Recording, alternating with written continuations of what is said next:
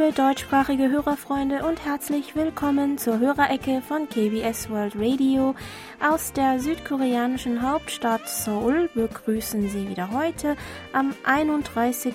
Juli To Young-in und Jan Dirks und wir freuen uns, dass Sie uns wieder Gesellschaft leisten. Monitor Dieter Leupold aus Leipzig hat uns per E-Mail einen Auszug aus der Leipziger Volkszeitung vom 15. Juli weitergeleitet, die über die koreanische Schauspielerin Yoon Yo-dong und den Kinofilm Binari berichtet, für den sie dieses Jahr den Oscar als beste Nebendarstellerin gewonnen hat und der am 15. Juli, also am gleichen Tag der Zeitungsauszug, in die deutschen Kinos kam.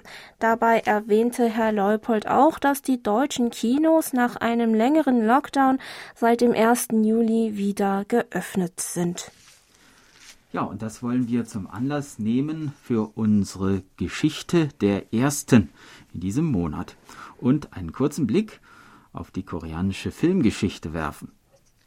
Vermutet wird, dass die ersten Filme, damals im Koreanischen noch wortwörtlich bewegte Bilder genannt, vor 1903 nach Korea gekommen sind. Sie wurden wohl zunächst in kleineren Kreisen, zum Beispiel von ausländischen Diplomaten aus ihrem Heimatland, nach Korea gebracht und dann hier gezeigt. Das erste Mal, dass ein Film in Korea gegen Eintritt gezeigt wurde, geht ebenfalls auf diese Zeit zurück. In einer Tageszeitung aus dem Jahr 1903 wurde nämlich eine Werbeanzeige veröffentlicht, in der es hieß im Warenhaus des Stromunternehmens vor dem Tor Dongdaemun werden außer sonntags und an Regentagen täglich von 8 bis 10 Uhr abends bewegte Bilder gezeigt, die aus Bildern von Korea, Europa und den USA bestehen. Der Eintritt kostet 10, 10 Tonnen. Das hier erwähnte sogenannte Stromunternehmen war ein Unternehmen von zwei US-Amerikanern, das Strom für die damaligen Straßenbahnen erzeugte. Davor sollen die beiden Unternehmer für den Eintritt nicht Geld, sondern leere Tabakschachteln gefordert haben. Damit wollten sie die koreanischen Verbraucher zum Kauf von US-amerikanischen, britischen und französischem Tabak ermutigen, wonach man also die leeren Schachteln dann als Eintritt für die Filmvorführungen abgeben konnte. Dieses Warenhaus, in dem nachmittags Vorführungen von traditionellen koreanischen Theatergruppen angeboten und abends Filme gezeigt wurden, bekam dann den Namen Gwangmudae und gilt als das erste kommerzielle Kino in der koreanischen Geschichte. Die Filmabende sollen sehr beliebt gewesen sein, woraufhin nach ein paar Jahren weitere Kinos eröffnet wurden, die vor allem Stummfilme aus dem Ausland importierten. Zu diesen Kinos der ersten Generation gehörte zum Beispiel das Kino Tansongsa, das 1910 zum Filmtheater umgebaut wurde. Tansongsa gilt als das erste koreanische Kino, das lediglich für diesen Zweck einer äh, für den Zweck einer mhm. regelmäßigen kommerziellen Vor Filmvorführung eröffnet wurde. Hier wurde am 27. Oktober 1919 zum Beispiel das Werk Euridokuto uraufgeführt, das erstmals von Koreanern produziert wurde und somit den Beginn der koreanischen Filmgeschichte markiert. Auf Deutsch übersetzt heißt der Titel so viel wie Der Kampf für die Gerechtigkeit. Der Protagonist wehrt sich gegen seine Stiefmutter, die seine Familie in Ungnade bringen und auf ungerechte Weise das Familienerbe an sich reißen will und hat am Ende Erfolg in seinem Kampf für Gerechtigkeit. Mhm. Vom Format her konnte man das Werk eigentlich noch nicht als Film bezeichnen. Es war eine Mischung aus Theater und Kino, während der Großteil der Handlung auf der Bühne direkt von den Schauspielern vorgeführt wurde, wurden verschiedene Szenen, die auf der Bühne schwer dargestellt werden konnten und daher im Voraus gefilmt wurden, zwischendurch auf der Leinwand gezeigt. Deshalb ist es eigentlich ziemlich umstritten, ob man diesen Tag als den historischen Beginn der koreanischen Filmgeschichte betrachten kann. Hm. Der erste richtige, reguläre Film war ein Stummfilm, der von der japanischen Regierung 1923 in Auftrag gegeben wurde, um die Bürger zum Sparen zu ermutigen. 1935 wurde dann der erste Tonfilm herausgebracht, der ebenfalls im Kino Tansongsa seine Premiere feierte. Es ging um die Geschichte von Chunyang, eine traditionelle Liebesgeschichte zwischen dem jungen Mong-yong und der schönen Chunyang, die ja auch aus dem Pansoli bekannt ist.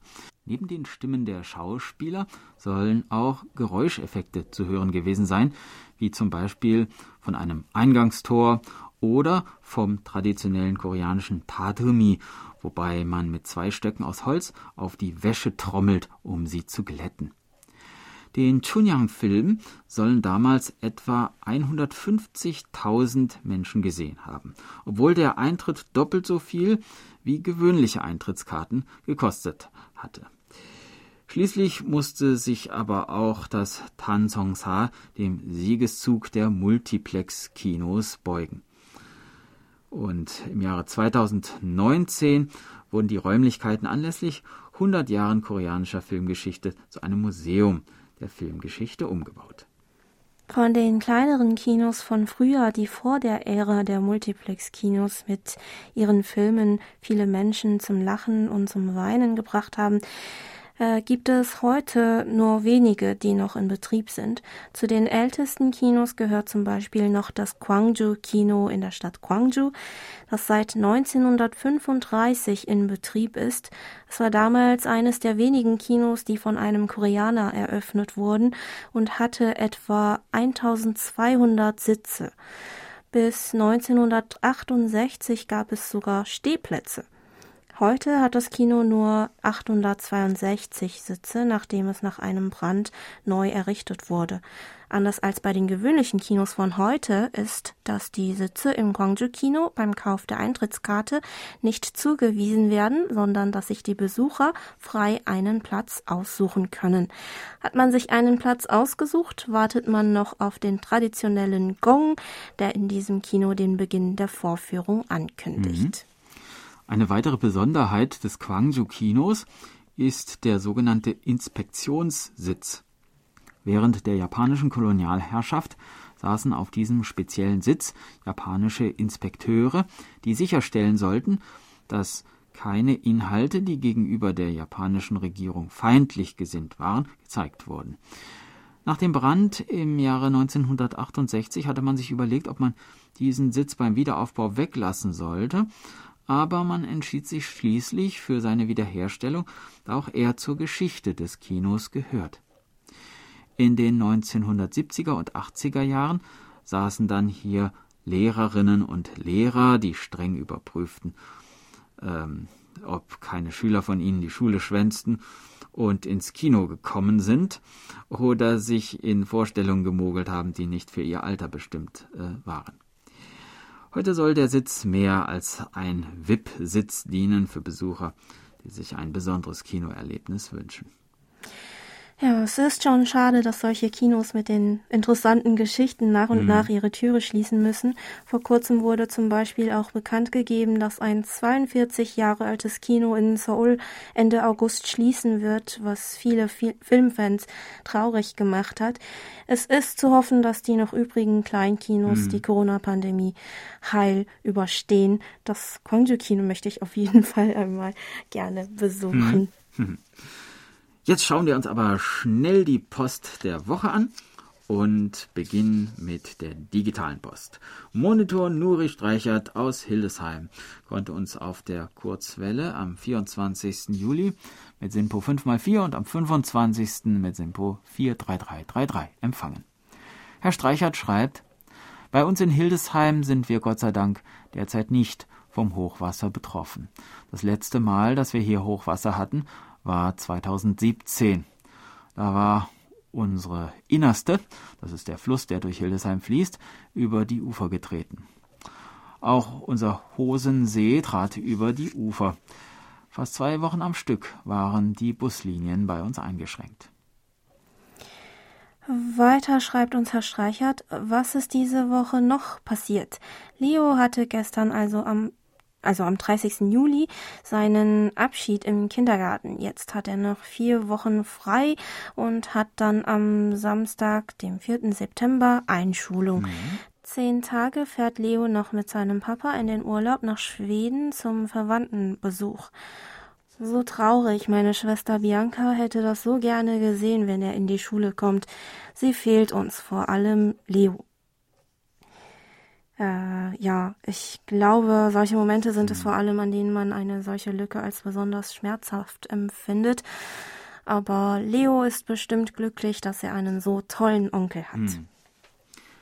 Im Zusammenhang mit den Quiz-Sendungen in Korea, auf die wir auf die Frage von Monitor Erich Kröpke aus Magdeburg letzte Woche eingegangen sind, erinnerte sich Herr Streichert außerdem noch, eine Quizshow für Schüler gab es übrigens fast 20 Jahre lang im WDR-Fernsehen. Die Sendung hieß Kopf um Kopf. Ich weiß nicht mehr, wer das moderiert hat. Allerdings kann ich mich noch erinnern, dass das Maskottchen der Sendung eine Eule war. Die Sendung lief zu einer Zeit, als in den dritten Programmen noch Schulfernsehen gesendet wurde. An eine Aufgabe aus dieser Sendung erinnere ich mich noch. Es ging um ein Mathematikproblem.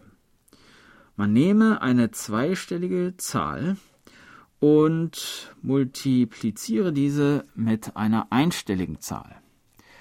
Das Ergebnis ist eine zweistellige Zahl, zu der man e-, eine ebenfalls zweistellige Zahl addiert. Das Endergebnis ist eine zweistellige Zahl. Bei dieser Rechnung dürfen die Ziffern 1 bis 9 nur ein einziges Mal vorkommen. Ja. ja, vielleicht haben Mathe-Fans unter unseren Hörerfreunden schon Stift und Papier rausgeholt. Ähm, nachdem ich die Mail von Herrn Streichert gelesen hatte, habe ich gleich meinen Mann zu dieser Aufgabe herausgefordert.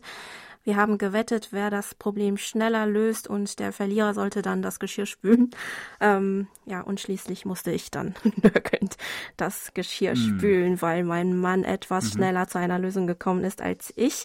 Er hat dieses Mathematikproblem dann noch an seine Freunde geschickt und alle brüteten dann noch gegen Mitternacht mit einem Stift in der Hand über diese Aufgabe. Na, Herr Streicher, da haben Sie ja was äh, ausgelöst. Äh, genau. Ja. Viele sind zunächst an der Bedingung gescheitert, dass die Ziffern 1 bis 9 nur ein einziges Mal vorkommen dürfen. Mhm. Einige haben aufgegeben, andere haben die gleiche Lösung ermittelt wie mein Mann und ich, aber mussten dann am nächsten Tag müde zur Arbeit gehen. Ja, ja also Sie sehen, Herr Schreichert, mein Mann und seine Freunde hatten ihren Spaß mhm. daran, wo sie sich gerade alle wegen den Corona-Einschränkungen zu Hause alle ja äh, zu Hause ähm, langweilen. Ja, ja. Also vielen Dank. Mhm. Ähm, Herr Streichert hat uns allerdings die Lösung nicht mitgeschickt. Wir sind zu den Zahlen 17, 4, 68, 25 und 93, also in der Reihenfolge, hm. als Ergebnis gekommen. Oder vielleicht gibt es mehrere Lösungen. Auf jeden Fall sind wir alle auf diese Zahlen gekommen. Ähm, auf eine Antwort von Herrn Streichert oder von anderen hm. Hörerfreunden sind wir auf jeden Fall gespannt. In Korea gab es übrigens bis vor einem Jahr ein Quizprogramm, ähm, das nur solche Mathematikprobleme und Logikfragen äh, angeboten hatte. Und dort gab es eine ähnliche Aufgabe. Und zwar lautete sie, soll ich das jetzt wirklich vorlesen? Na gut, wer mag, kann mitschreiben. A plus B plus C ergibt 18. D plus E plus F ergibt 15. G plus H plus I ergibt 12. Wenn man A, B, C, D, E, F und G, H, I jeweils als eine dreistellige Zahl betrachtet und addiert, ergibt das 2556. Welche einstellige Zahl steckt jeweils hinter den Buchstaben? Die Ziffern 1 bis 9 müssen dabei alle vorkommen. Ja. Haben Sie es schon raus? Die Antwort verraten wir dann in der nächsten Hörerecke. Äh, vielleicht kommen Sie ja bis dahin auch drauf, wenn Sie äh, sich das notiert haben. Aber jetzt geht es weiter mit der Post. Monitor Franz Schanzer aus dem österreichischen Schrems berichtete, dass er unser Programm am 24. Juli übers Internet wieder störungsfrei empfangen konnte und schrieb uns in der E-Mail noch. Zu den Temperaturen möchte ich mitteilen, dass die Tagestemperaturen bei uns derzeit sehr angenehm sind. Sie liegen durchschnittlich bei 28 Grad. Aber merkwürdigerweise sind die Nacht- und Frühtemperaturen schon herbstlich. Und längst hatten wir in der Früh gar nur 8 Grad plus. Ja, diese Woche hatte ich das Gefühl, dass es auch in, hier in Seoul spät mhm. abends bzw. nachts etwas kühler geworden ist als in der Woche zuvor. Also auch heute auch auf dem mhm. Weg mhm. äh, morgens äh, war es irgendwie kühler. Also der Wind hat äh, war kühler. Ja. Aber tagsüber ist es immer noch unerträglich heiß. Ähm, die E-Mail von Herrn Schanzer enthielt übrigens dieses Mal noch eine sehr, sehr traurige Nachricht. Seine Mutter ist letzte Woche mit 95 Jahren verstorben. Wir möchten Ihnen und Ihrer Familie unser aufrichtigstes Beileid aussprechen und wünschen Ihnen viel Kraft für die Zeit der Trauer. Ja, Herr Schanzer erwähnte noch, dass sie sich eine Feuerbestattung gewünscht hatte und fragte uns dazu, welche Bestattungsarten es in Korea gibt und ob es in Korea mehr Feuerbestattungen als Erdbestattungen gibt. Ja, um mit der zweiten Frage zu beginnen. Ähm, in Korea werden derzeit Feuerbestattungen bevorzugt. Früher entschieden sich in Korea dagegen nur wenige für die Einäscherung. Sie wurde sogar als Tabu betrachtet. Zur Kremation kam es meistens nur dann, wenn der Verstorbene keine Familienangehörigen hatte, die sich um das Grab kümmern konnten oder seine Identität nicht geklärt werden konnte. Die Erdbestattung war also die übliche traditionelle Art der Bestattung. Der Leichnam wird in einen Holzsarg gelegt und tief im Boden vergraben. Auf dem geschlossenen Grab wird ein Erdhügel aufgeschüttet der zur Befestigung mit Gras bepflanzt wird. Diese Gräber liegen gewöhnlich auf einem gesäuberten Stück Land an einem Berghang. Doch mit der Erkenntnis, dass Erdbestattungen mit wachsendem Flächenverbrauch einhergehen und die Umwelt belasten, kam es allmählich zu einem Wandel in der koreanischen Bestattungskultur, dass diese typischen koreanischen Grabstätten außerdem regelmäßiger Pflege bedürfen, mag wohl auch dazu beigetragen haben. Hm. Ähm, Jüngst nimmt die Zahl der Einäscherungen in Korea zu. Laut Angaben des Gesundheitsministeriums und des Statistikamts machten die Feuerbestattungen im Jahr 2020 einen Anteil von 89,7 Prozent an den gesamten Bestattungsfällen aus. Ja, also ein deutlicher Wandel ist zu erkennen. Ja. Damit wächst auch die Zahl der Urnenhäuser und Friedhöfe. Bestattungsurnen werden je nach Art der Anlage in die Erde eingelassen oder in Kolumbarien aufbewahrt. Es gibt Kolumbarien, die die Form, die in Form von Mauern im Freien stehen, aber auch solche, die in einem Gebäude untergebracht sind.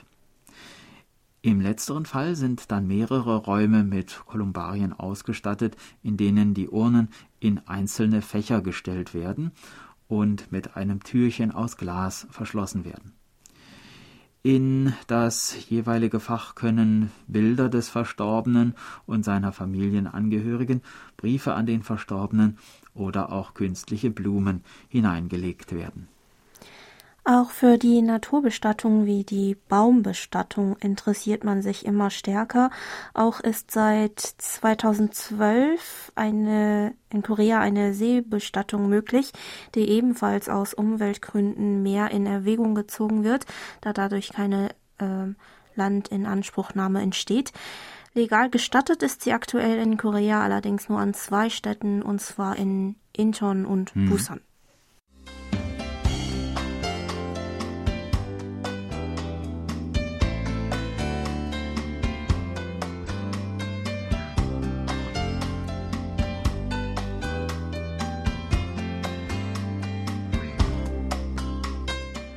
Und nun kommen die Medientipps. Auch diese Woche wieder ein herzliches Dankeschön an Monitor Erich Kröpke für die Zusammenstellung. Die Tipps für die 31. Kalenderwoche sind nur ganz kurz.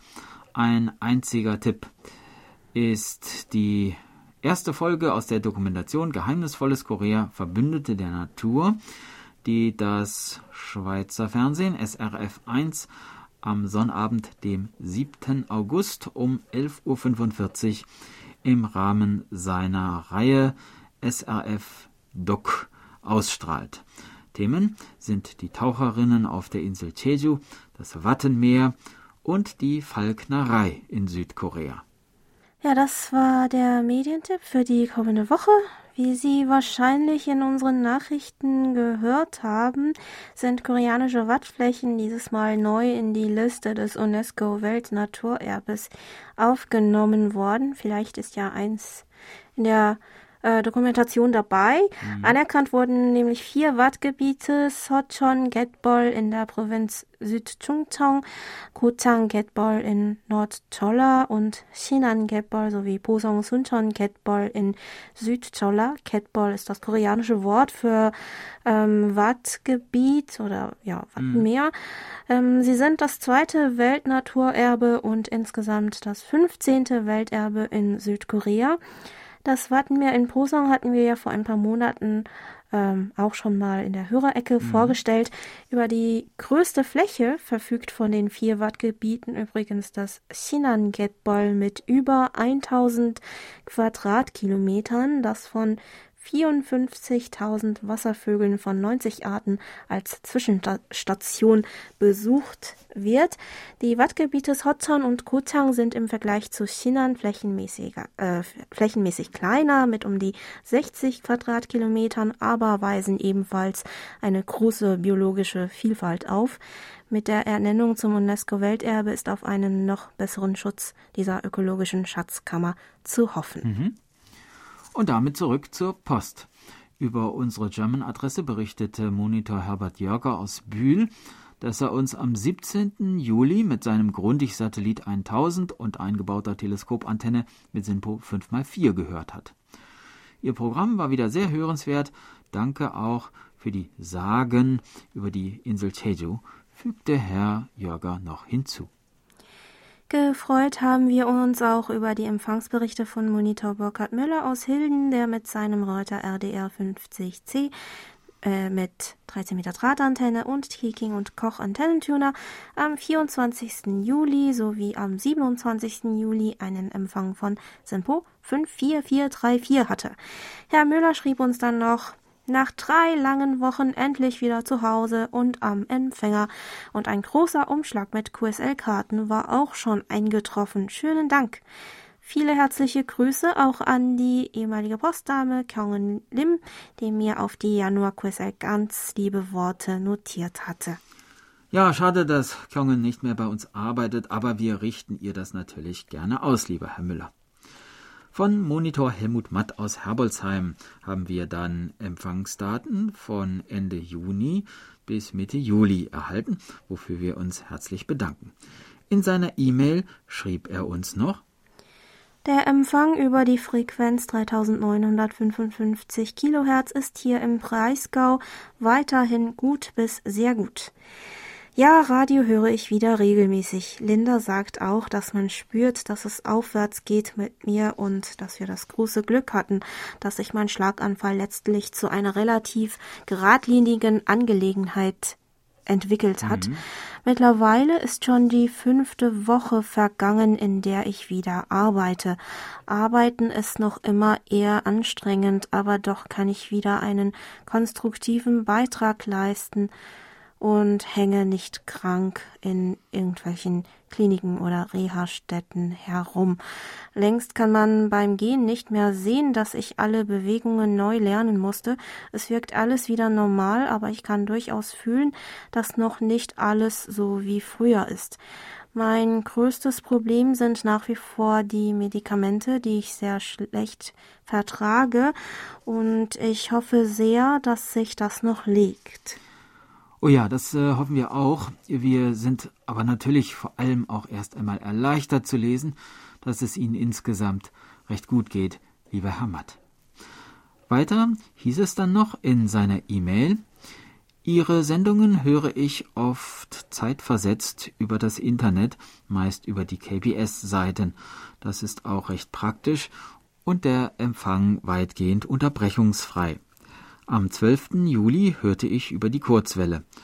Da ging es wieder einmal um das leidige Corona-Thema, über das ich früher schon einmal geschrieben habe.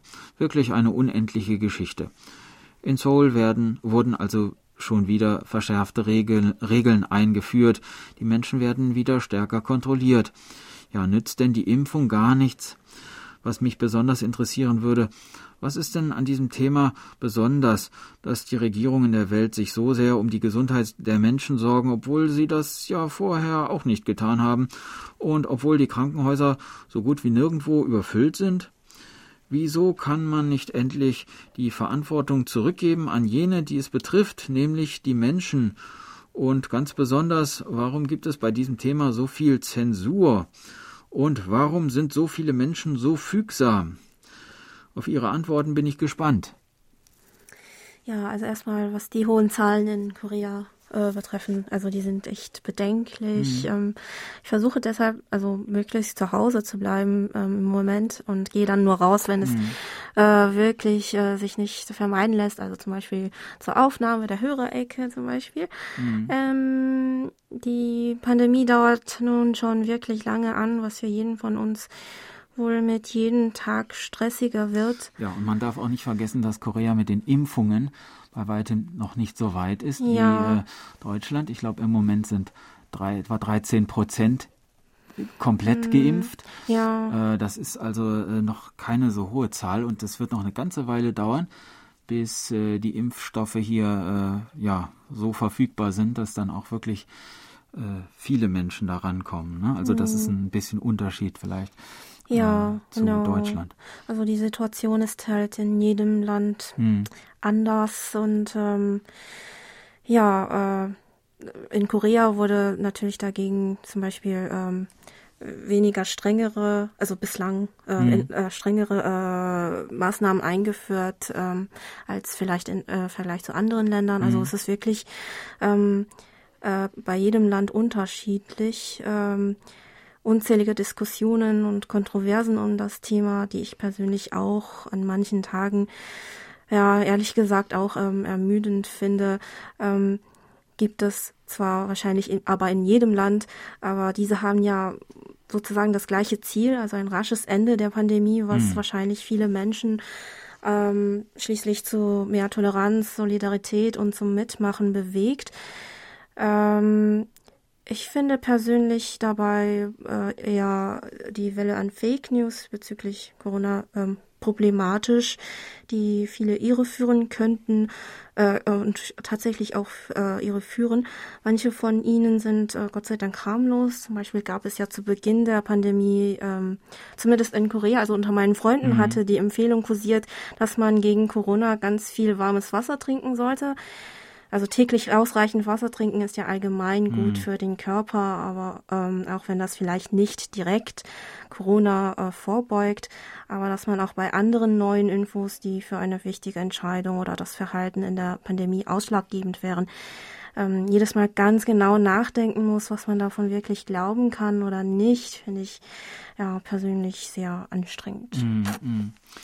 Ja, Corona ist eben auch ein so komplexes. Äh, ja, und neue, Problem. neues, äh, ganz völlig neue Erfahrungen und so sind auch verbunden. Ja, und das ja. betrifft alle Lebensbereiche und äh, so viele verschiedene Interessen, äh, dass man dafür einfach keine simplen Lösungen finden kann, vermutlich. Mhm. Monitor Dieter Feldes aus Pürbaum, der uns am 13. Juli mit seinem Sony ICF SW 7600G mit 10 Meter Langdrahtantenne mit Sinpro 34343 empfangen konnte, schrieb uns, wie ist eigentlich die Impfbereitschaft bei Ihnen? Bei uns lässt sie nach. Viele Familien wollen erst Urlaub im Ausland machen und lassen deshalb die Termine verstreichen. Dadurch werden dann die Krankheiten eingeführt. Ich finde das nicht richtig. Ähm, in Korea wurde im Juni eine neue Umfrage zur Impfbereitschaft geführt, bei der landesweit 1000 Bürgerinnen und Bürger ab 18 Jahren befragt wurden. Dabei haben 77,3 Prozent geantwortet, dass sie sich impfen lassen wollen. Das waren 8,1 Prozentpunkte mehr als bei der Umfrage im vorigen Monat. 11,2 Prozent sprachen sich gegen eine Impfung aus, 11,7 Prozent waren sich noch unsicher. Begründet wurde die Ablehnung bzw. das Zögern vor allem mit der Angst vor Nebenwirkungen. Ende August soll dann auch die Impfung für Menschen unter 40 Jahren beginnen. Mein Mann und ich warten schon mhm. darauf. Dann haben wir noch den Empfangsbericht von Monitorin Birgit Denker und Siegbert Gerhard für den Monat Juli erhalten.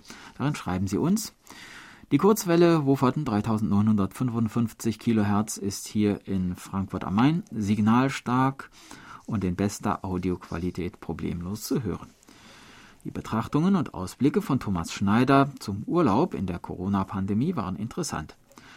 Die wieder aktivierte Olympia-Ecke finden wir klasse, werden dort doch typisch koreanische Top-Sportarten mit Medaillenhoffnungen vorgestellt. Die Hörerbeiträge und Reaktionen zum 40. Jubiläum der deutschen Redaktion von KBS World Radio fanden wir besonders vielfältig und gut. Mit KBS World Radio gibt es täglich eine interessante und informative Berichterstattung aus und über Korea, wobei die K-Pop-Musik, Kultur und Unterhaltung sowie auch äh, Promis und Alltag im Magazin Kreuz und Quer durch Korea in einer idealen Mischung präsentiert werden. Prima, dass die Luftpostverbindung von Südkorea nach Deutschland wieder funktioniert.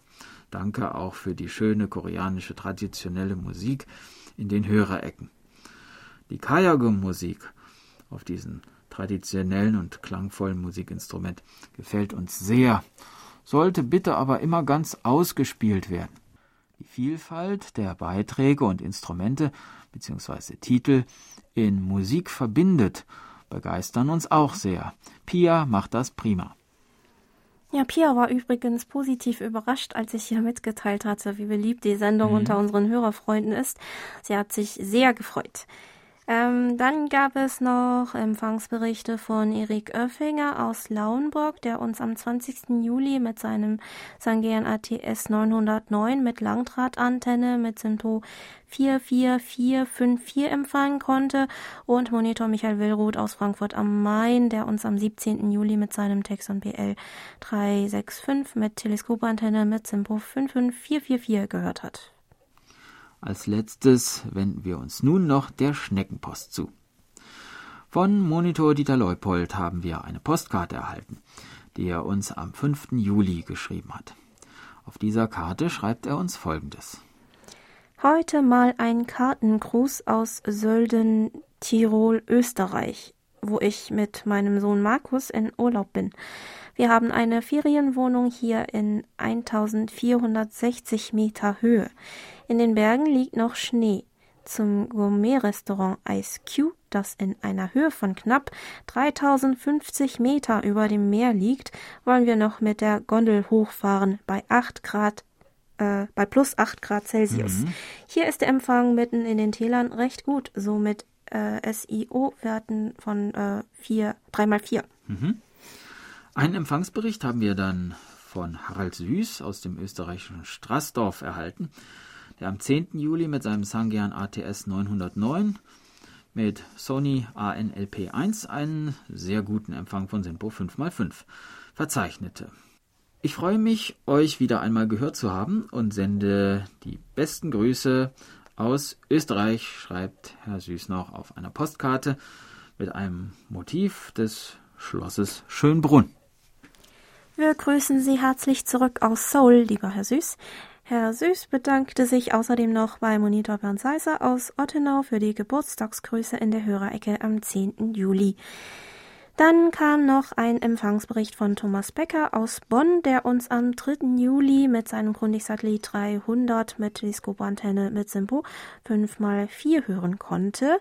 Im beigelegten Brief schrieb er uns noch, Vielen Dank wieder für Ihre sehr gelungene Hörerecke. Sie ist immer kurzweilig und schön gemacht. Was mich sehr freut, ist, dass bei den Hörern nach Literatur zum Hören nun auch die Märchen so gut ankommen. So etwas auf Kurzwelle zu hören ist schön und so richtig zum Träumen. Die Idee mit dem Koreanisch-Wettbewerb mit Videos auf Koreanisch finde ich klasse. Bei mir reicht es dazu nicht, aber mich würde interessieren, wie viele teilgenommen haben und so weiter. Ja, sobald die Auswertung erfolgt ist, berichten wir natürlich noch gerne über die Ergebnisse. Vielen Dank für das Interesse, lieber Herr Becker. Ja, wir sind ebenfalls auf die mhm. Videos mhm. gespannt.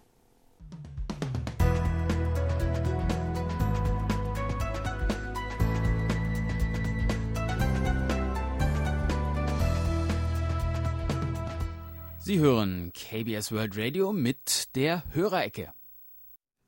Geburtstagssäcke. Unsere Glückwünsche gehen diese Woche an Edwin Reibold in Wilhelmsfeld, André Bräutigam in Zittau, Uwe Bräutigam in Leichlingen, Fritz Osewald in Krakau am See, Usa Kim in Namhe, Stefan Lipsius in Kassel, Dieter Buchholz in Klein-Oschersleben, Michael Bethke in Bad Homburg, Monitor Andreas Niederdeppe in Heiligenhaus und Rüdiger Schlag in Hilchenbach.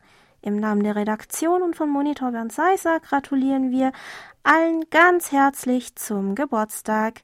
Von Herrn Seisser richten wir außerdem noch Glückwünsche an Anne Stern-Co., Anne Faust und an seine Mutter Anna Seisser zum Namenstag vom 26. Juli aus. Herzlichen Glückwunsch! Begleitet werden unsere Glückwünsche musikalisch von Taeyeon und Weekend.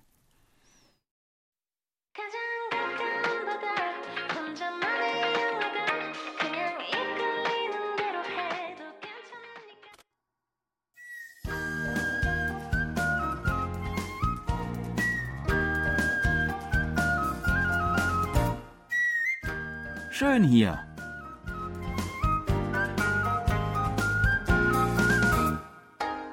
Ausflugstipps für Korea mit Jan Dirks.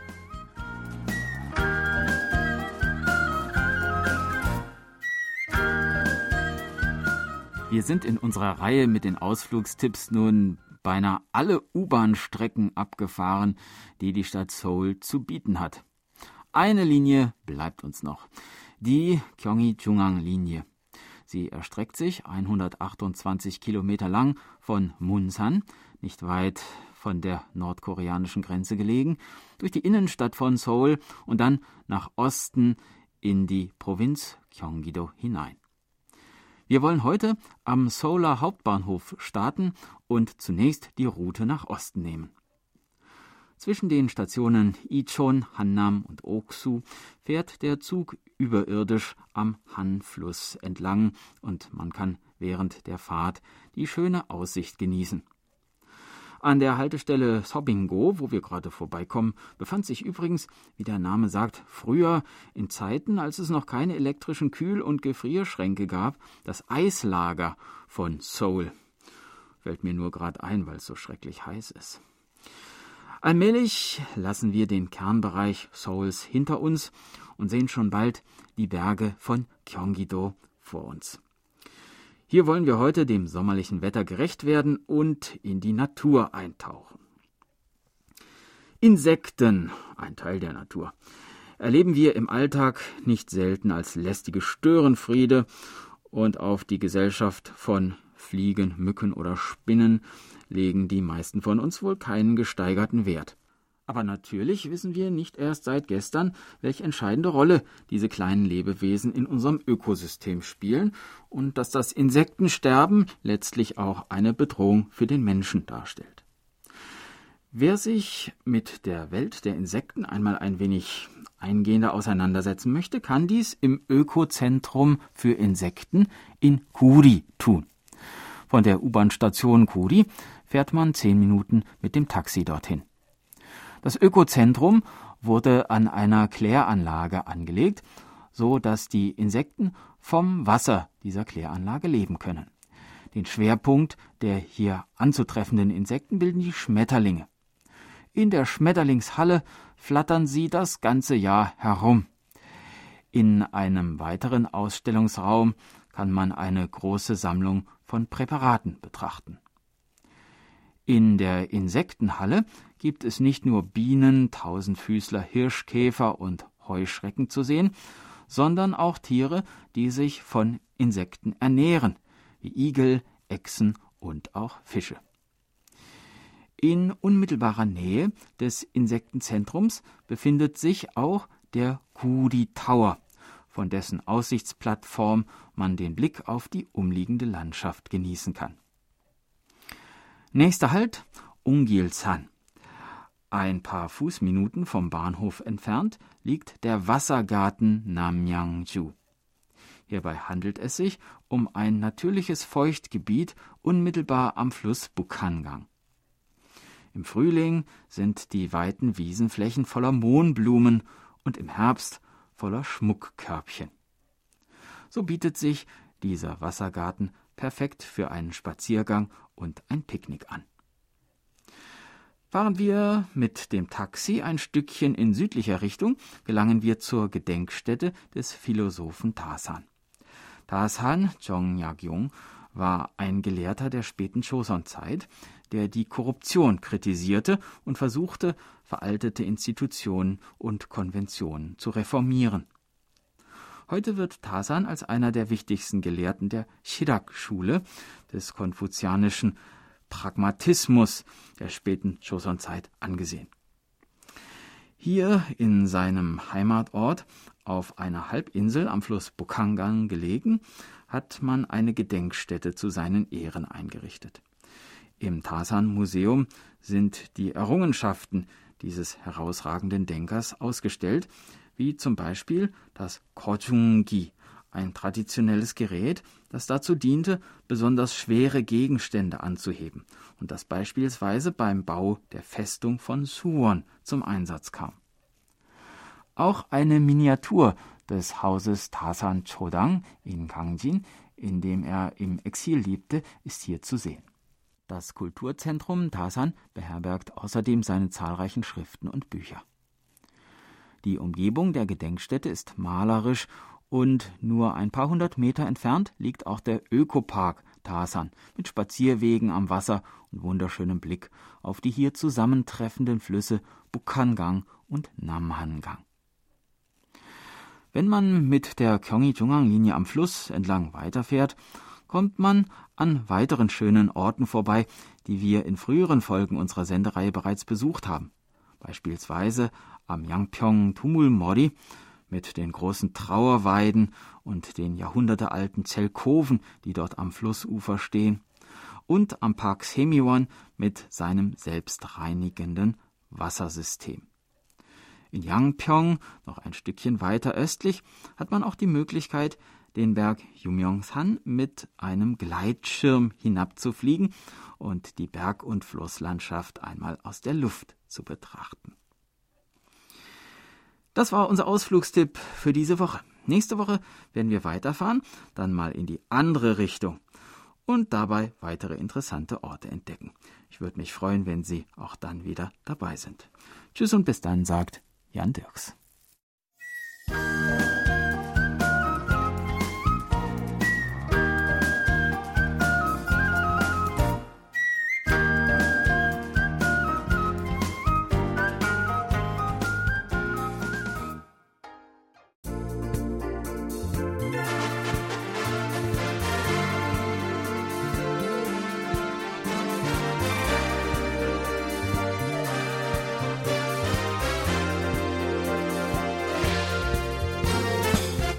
Das war's mal wieder für heute.